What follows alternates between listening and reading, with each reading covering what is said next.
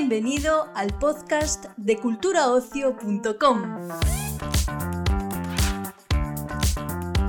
Comenzamos un nuevo capítulo en Cultura Ocio, el portal de noticias sobre cine, series, música y ocio en general de Europa Press. Esta vez pasarán por nuestros micrófonos los actores Alain Hernández, Dani Tatay y la actriz Natalia Sánchez con motivo del lanzamiento de su nueva serie Sueños de Libertad en las sobremesas de Antena 3. La ficción, ambientada en la España de 1958, narra la historia de Begoña Montes, interpretada por Natalia Sánchez, una mujer atrapada en un matrimonio tóxico, pero con un porvenir optimista y esperanzador que inicia su búsqueda de la libertad. Nuestra compañera Carolina Casco ha podido charlar con nuestros invitados de hoy en esta entrega de Cultura Ocio. Encantada. Bueno, mi primera pregunta es, eh, ¿qué se van a encontrar los espectadores en Sueños de Libertad? Muchas cosas, amores imposibles, eh, lucha de clases, eh, Pasión, amor, celos, todo y más. conflictos eh, Todo lo que esperen.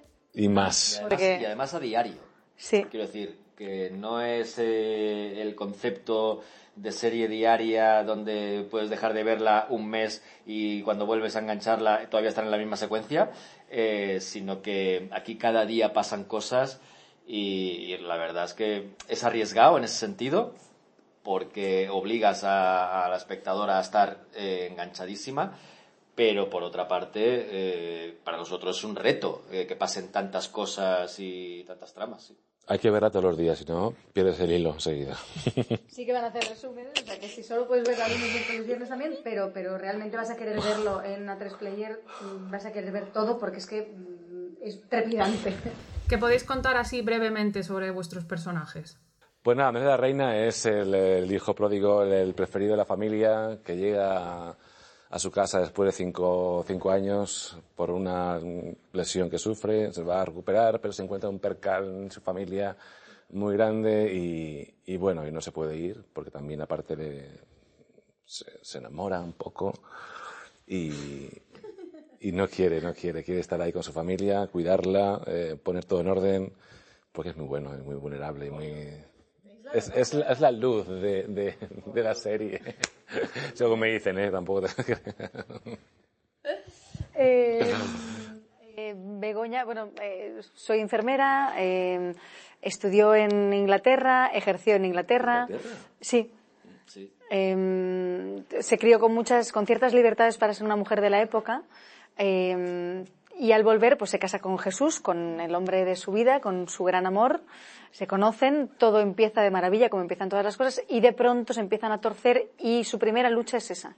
Eh, cómo la persona de la que tú te enamoras empieza a convertirse en algo que no conoces, que no sabías, y cómo intentas pelear por aquello que sigues amando, porque lo has conocido, eh, y por otro lado, pues necesitas que alguien te saque de ahí poquito a poco y te abra los ojos.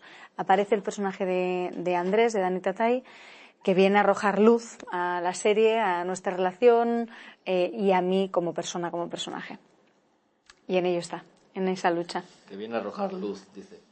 Eh, a ver, Jesús de la Reina es mi personaje, es el primogénito de los tres hermanos de la Reina y es el, teóricamente el heredero de Perfumerías de la Reina, que es eh, una de las empresas eh, más importantes de España, eh, y estamos en, los en el Toledo de los años 50. Y entonces es un tipo, bueno, pues sí, no tiene escrúpulos a la hora de, de tomar decisiones, es un, con un carácter muy fuerte y empieza a tener celos bastante justificados, diría yo, incluso eh, con la llegada de Andrés. Eh, ya no celos a nivel de pareja, que también, sino, sino a nivel de familia, ¿no? Eh, un personaje que lleva ausente tanto tiempo y que ahora aparece, entonces que mi padre le preste tanta atención. Todos le prestamos mucha pues, atención, ¿no? En todo el mundo realidad. le presta tanta, mucha atención, entonces eso pues crea celos en, en Jesús. Y, bueno, veremos, veremos esas decisiones que toma arriesgadas Jesús de la Reina.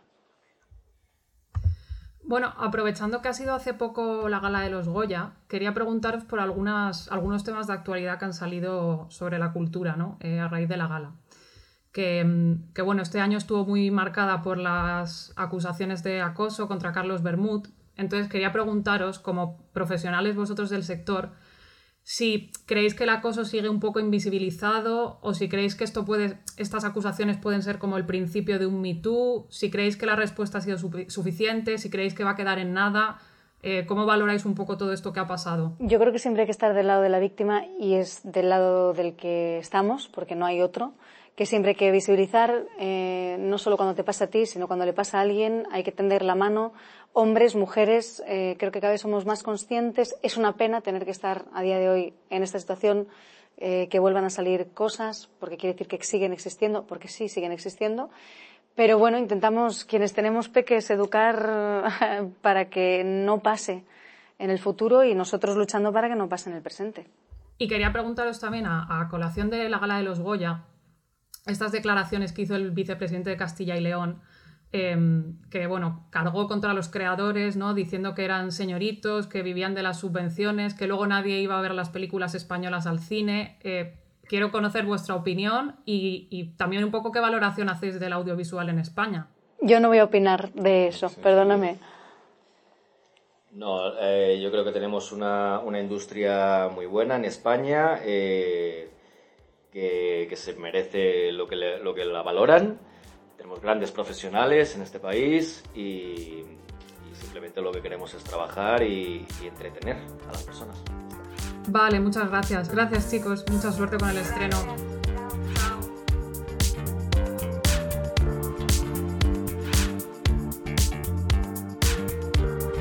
Despedimos esta entrega del podcast culturaocio.com invitándote a descubrir el resto de episodios de este podcast, así como todo el catálogo de programas de nuestra red a través de Europa Press-podcast. Recuerda, todos ellos están disponibles en las principales plataformas de podcasting.